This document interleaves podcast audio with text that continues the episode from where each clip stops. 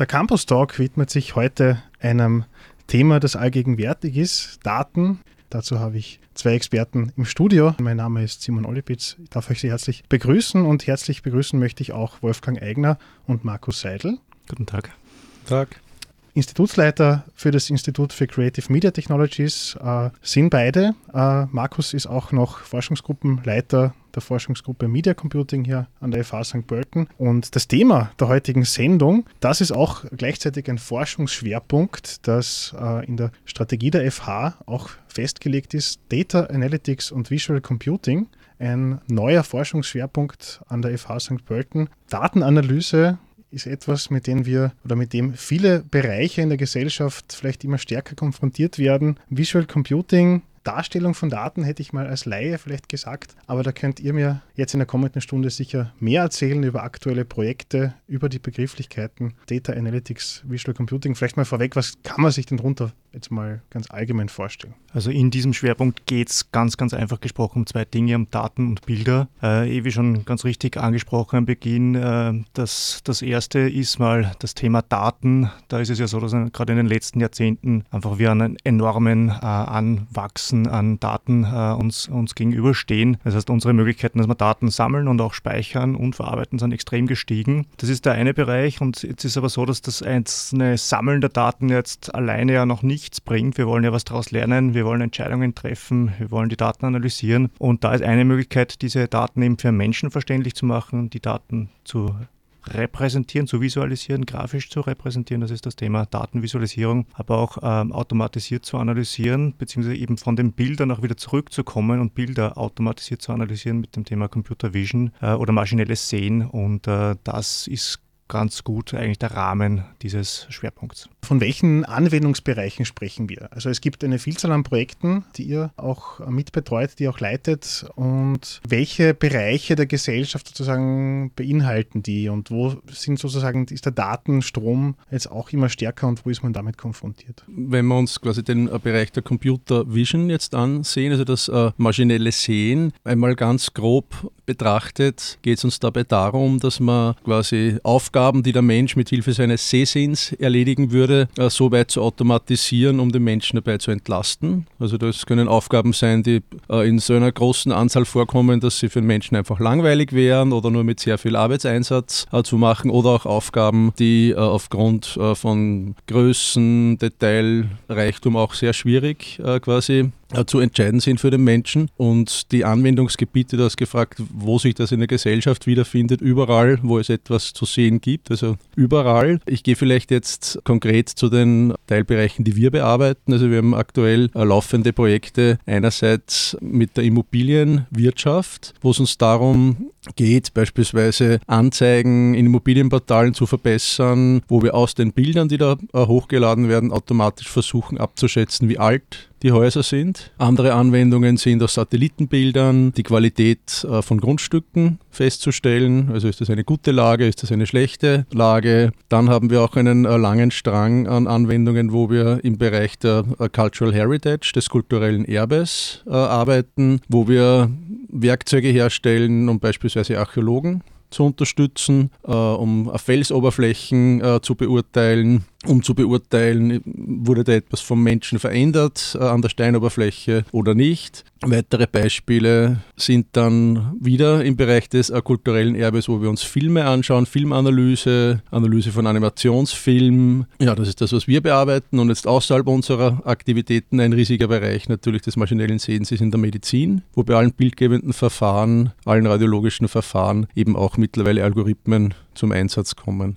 Ein Stichwort möchte ich noch äh, loswerden dazu, das ist derzeit im Bereich des maschinellen Lernens das Deep Learning, äh, das äh, vor ein paar Jahren eigentlich, muss man schon sagen, mittlerweile viele Probleme, die bis dahin als unlösbar galten, auch gelöst hat. Also eins ganz zentrales äh, Problem war immer die Objekterkennung. Also ich habe eine Million Bilder und auf dieser Million Bilder sind tausend verschiedene Klassen von Objekten und Konzepten zu finden. Also ein Objekt wäre beispielsweise ein rotes Auto, ein Konzept wäre ein Sonnenaufgang und das gibt es tatsächlich, dieses Datenset genau in diesem Umfang, also eine Million Bilder, tausend Klassen, die zu finden sind und da ist über ein Jahrzehnt immer gab es nur leichte Steigerungen in der Leistungsfähigkeit und eben mit den Methoden des Deep Learnings ist das auf einmal gelöst worden.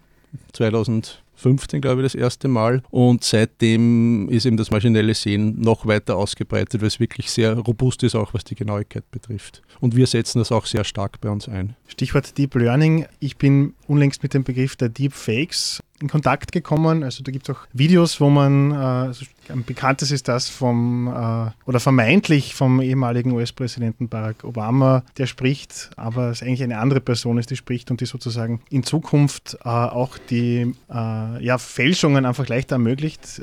Deep Learning vielleicht etwas, das das auch enttarnen kann? Ja, in dem Fall quasi, es ist quasi Learning, bezieht sich ja darauf, dass man eben aus gegebenem Trainingsmaterial Gemeinsamkeiten findet, um zukünftige Fälle unterscheiden zu können. Aber was du ansprichst, ist der umgekehrte Fall, dass man etwas synthetisiert dass man den umgekehrten Schritt eigentlich geht, also dass man quasi aus dem, was im Fall des Lernens das Ergebnis ist, nämlich die Klasse, wo man hin will, mit dem Ergebnis beginnt und dann versucht, das Rohmaterial herzustellen. Und das geht natürlich auch erschreckend, erschreckend gut, wie diese Beispiele sehen. Ja, und es gibt dann auch wieder Methoden, um das zu enttarnen in der, in der Forensik zurück zum äh, eigentlichen Thema Data Analytics, äh, Visual Computing äh, mit Wolfgang Eigner und Markus Seidel. Weitere Projekte die ihr sozusagen hier im Haus auch, woran ihr forscht, ähm, Bereiche, die mit einer hohen Menge an Daten und hohen Maß an Komplexität auch ja, verbunden sind. Wolfgang, ähm, wir haben schon mal eine Sendung zum Thema ja, Journalismus gemacht, auch Datenjournalismus. Welche Bereiche, von welchen Bereichen sprechen wir da noch?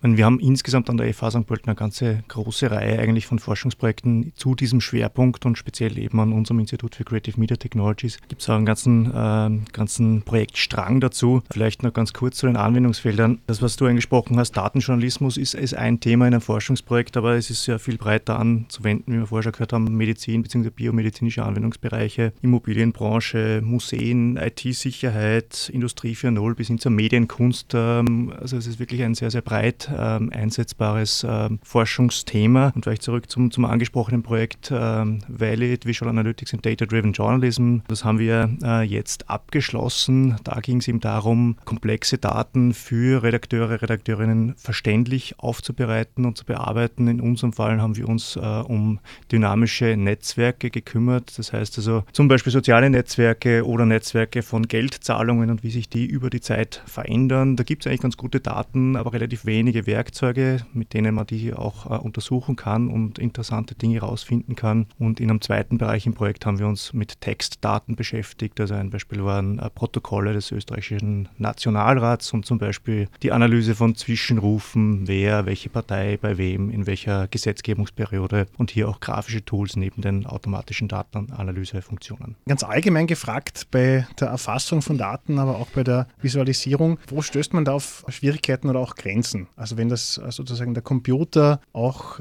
irgendwo an Grenzen stößt und der Mensch das sozusagen auch noch erweitern muss und in welcher Form funktioniert das jetzt mal ganz allgemein gesagt in, bei euren Erfahrungen jetzt auch? Also genau, genau mit dieser Problemstellung eigentlich beschäftigt sich das äh, Forschungsgebiet Visual Analytics, wo man eigentlich versucht, eben diese automatischen Datenanalysemethoden wie Machine Learning, statistische Verfahren etc. zu kombinieren mit den menschlichen Fähigkeiten, weil der Mensch eben sehr, sehr gut damit umgehen kann mit äh, visuellen Sinneseindrücken, aber auch mit Dingen, die ähm, nicht ganz so klar sind. Es kann ja in Daten was enthalten sein, Sinn sein, was sie widerspricht. Es können Daten fehlen etc. Damit können automatische Algorithmen recht, recht schwer umgehen. Und äh, da ist es gut, eben dann mit den menschlichen Fähigkeiten hier zu kombinieren, damit man insgesamt eben ein System hat, das wesentlich besser und robuster funktioniert.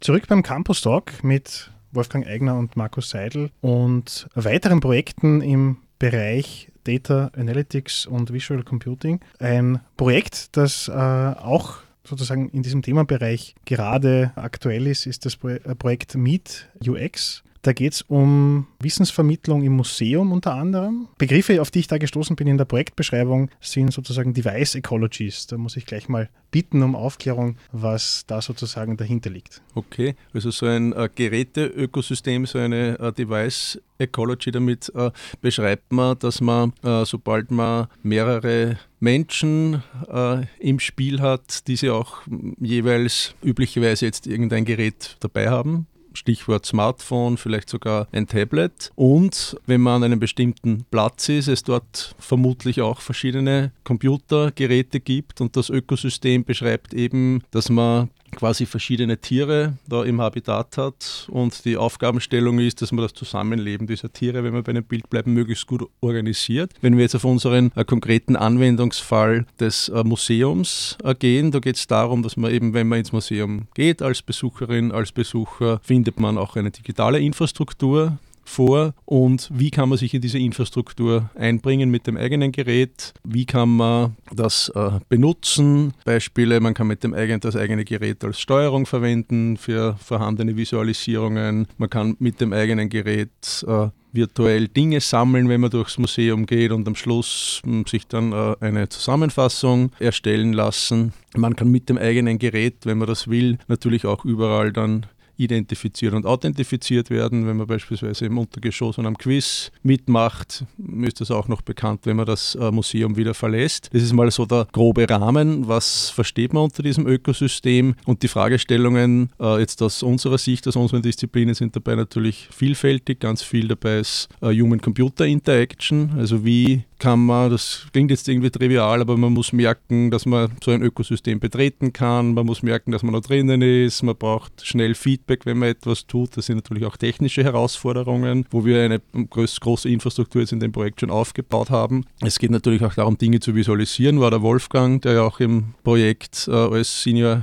Expert drinnen ist, eine Dissertantin äh, im äh, Projekt betreut, die große Visualisierungen macht, die man dann quasi im Museum vorfindet, passend zum Museum Content und dann mit dem eigenen Mobiltelefon auch bedienen kann. Und das Schönste daran ist, man kann sich das in Kürze für ein ganzes Jahr ansehen. Einen Use Case für das Projekt, den es gibt im Stiftskloster Neuburg ab Ende März. Die Jahresausstellung des Kaisers Neuer Heiliger ist vollständig von uns quasi digital unterstützt mit glaube ich, fünf digitalen Oberflächen, teilweise Multitouch, eigenes Gerät, gibt zu jeder Station Zusatzinformationen und begleitet einen durch. Also sehen Sie sich das an, Stiftkloster Neubach Jahresausstellung 2019. Wenn man das googelt, findet man auch die, die genauen Koordinaten und das eigene Smartphone nicht vergessen wenn man hingeht. Und das ist dann auch mittels App ganz leicht zugänglich? Genau, genau. Also da wird man schon, wenn man reingeht, wird man schon merken, dass man was tun kann. Dann kann man gleich die App downloaden, wird gleich angemeldet und ist mitten, mittendrin. Aber natürlich, das ist auch wichtig zu sagen, wenn man das Telefon nicht dafür verwenden will, man,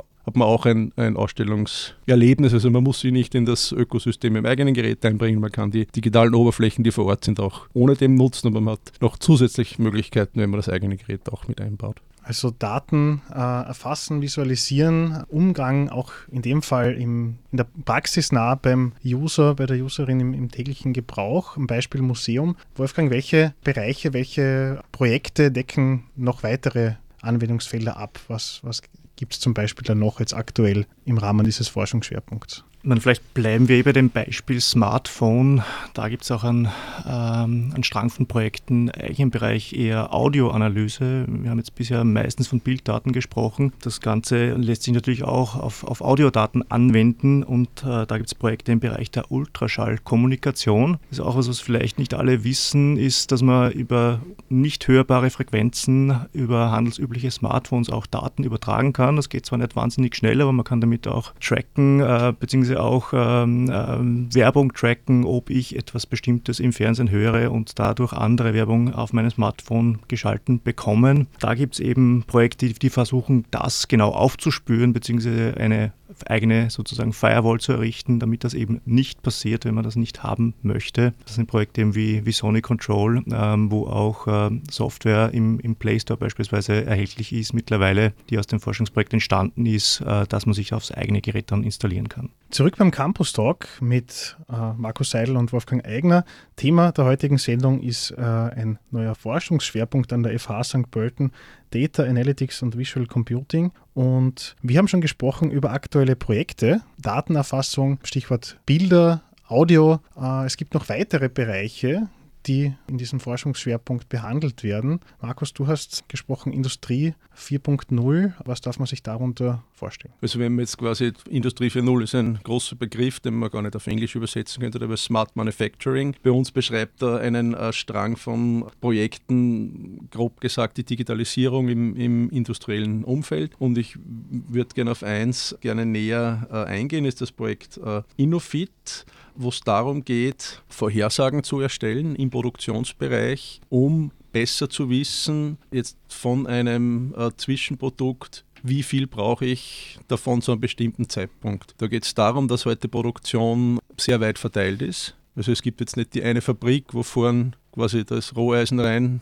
gegeben wird und hinten kommt das fertige Getriebe raus, sondern es ist ein sehr weit arbeitsteiliger Prozess. Das heißt, es gibt verschiedenste Firmen, verschiedenste Zulieferer, die verschiedenste Dinge machen, Zulieferer, die wechseln können. Und natürlich ist jetzt dann ganz hinten irgendwann einmal ein Kunde, der was Fertiges will. Und man weiß aber nicht, wie viele Kunden wie viel wollen, ganz zum Schluss. Und es müsste aber eigentlich zurückwirken bis zur quasi äh, bis zur einzelnen Schraube, wenn wir beim, beim äh, Getriebe brauchen. Und so ist es eigentlich so, dass man, wenn man jetzt den Bedarf für bestimmte Einzelteile äh, übers Jahr weiß, dass der sehr stark schwanken wird, eben abhängig von der Nachfrage und dass es sehr schwierig ist, den einigermaßen gut vorherzusagen. Natürlich will man ihn möglichst gut vorhersagen, denn äh, Sachen, die auf Halde liegen, kosten Geld. Das heißt, man versucht ja alles just in time zu liefern. Also dann, wenn es eingebaut wird, soll es erst kurz vorher eintreffen.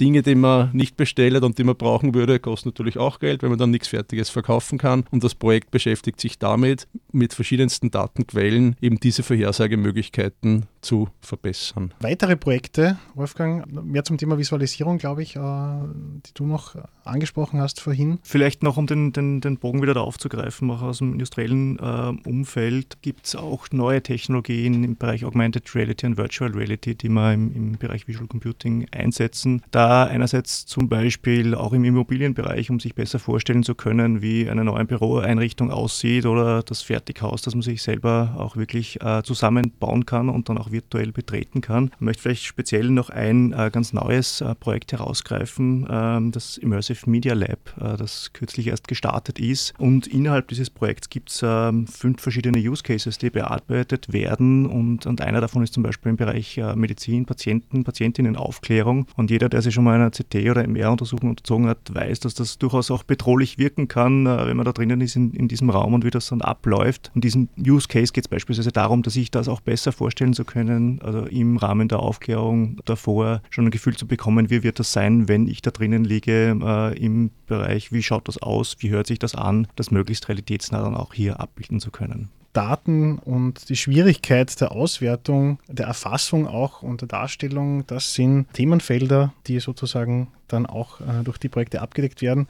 Was meint ihr, wenn man so einen Ausblick jetzt mal gibt, die ja, Digitalisierung und technische Entwicklung, vor welchen Herausforderungen werden verschiedene ja, Berufsfelder oder generell jetzt auch äh, in Bezug mit Daten auch noch in Zukunft konfrontiert sein? Also was kommt da noch alles auf uns zu? Es gibt ja äh, verschiedenste äh, Thesen, die man natürlich mit Vorsicht genießen äh, muss, die uns prophezeien, dass natürlich jetzt die Maschine so viel unserer Arbeit übernehmen wird, dass großflächige Arbeitslosigkeit das Resultat sein wird. Positiver formuliert gibt es dann auch schon die niemals aus der Mode zu, oder eine Forderung, die niemals aus der Mode zu kommen scheint, nämlich jene nach dem bedingungslosen Grundeinkommen. Also dass man quasi, weil es gar keine Möglichkeit gibt, sie produktiv an der Entwicklung zu beteiligen, man trotzdem natürlich auch eine, eine Berechtigung hat, Geld zu beziehen. Ich glaube aber nicht, dass es so weit äh, gehen wird, dass wir gänzlich arbeitslos äh, werden, weil die Maschinen so perfekt unsere Arbeit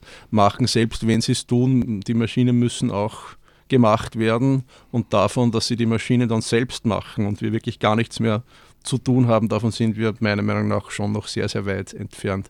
Ich denke aber schon für so einfache Routineaufgaben, ja, wird es Verschiebungen geben. Äh, ich glaube aber, es wird trotzdem, oder ich bin da, ich glaube nicht nur, ich bin davon überzeugt, dass es auch Arbeit, Arbeit geben wird für uns alle. Jetzt gerade kürzlich ist eh durch die Medien gegeistert, das autonome Fahren, das alle Lastwagenfahrer arbeitslos machen wird. Äh, ja, ich meine, selbst wenn das dann so weit entwickelt ist, dass es so sein wird und dass alles Kartenmaterial perfekt ist, man sieht ja oft, wenn man unterwegs ist, äh, so No-GPS-Schilder, weil ihm da immer wieder die LKWs in die Siedlungsstraße reinfahren. Das ist die Frage, wie wird das dann autonom gelöst, weil das auch keine andere Datenbasis ist. Das ist nur ein Beispiel davon, dass ähm, eben sehr oft man keine hundertprozentige Genauigkeit hat und man wirklich nur weit davon entfernt ist, dass dann so schnipp geht und ganze Branchen ersetzt werden durch die Maschine. Das liegt diesen statistischen Verfahren äh, zugrunde, die da ganz unten irgendwo im maschinellen Lernen, maschinellen Sehen drinnen sind, dass es zwar meist machbar ist, so 80 Prozent, 90 Prozent oder auch 99 Prozent Genauigkeit zu erreichen oder 99,9, aber 100,0 treiben den Aufwand massiv in die Höhe. Und darum glaube ich, ist es eher positiv. Wir werden in vielen Bereichen Unterstützung haben und nicht mehr selbst zählen und genau nachschauen müssen. Aber also ich bin wirklich davon überzeugt, dass, dass es nach wie vor auch Arbeit für alle, für alle geben wird. Es ist sicher eine Herausforderung, es wird sich ändern, aber wir leben von der Veränderung und wir freuen uns darauf. Im Hinblick auf äh, hohe Datenmengen und der, die Aufbereitung und Visualisierung, in welchen Bereichen äh, wird das noch stärker vorkommen? Wo können eure Projekte dann auch in der Praxis oder die sind auch praxisnah alle, äh, aber wo, wo ist das sozusagen dann auch ganz konkret, wird das noch angewandt? Man, man kennt ja, glaube ich, ganz gut den, den, den Ausspruch, Data is the new oil oder Daten sind das neue Öl.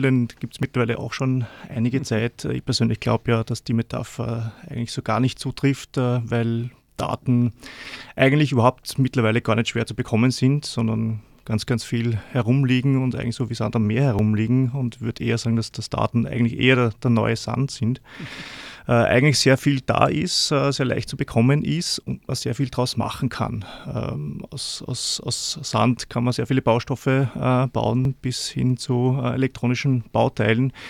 Äh, und das einzelne Sandkorn mag vielleicht nicht so sehr nach etwas aussehen, aber die Kombination macht es dann aus und ich denke, das passt als Metapher wahrscheinlich sehr viel besser ähm, auch zum, zum, zum Thema Daten.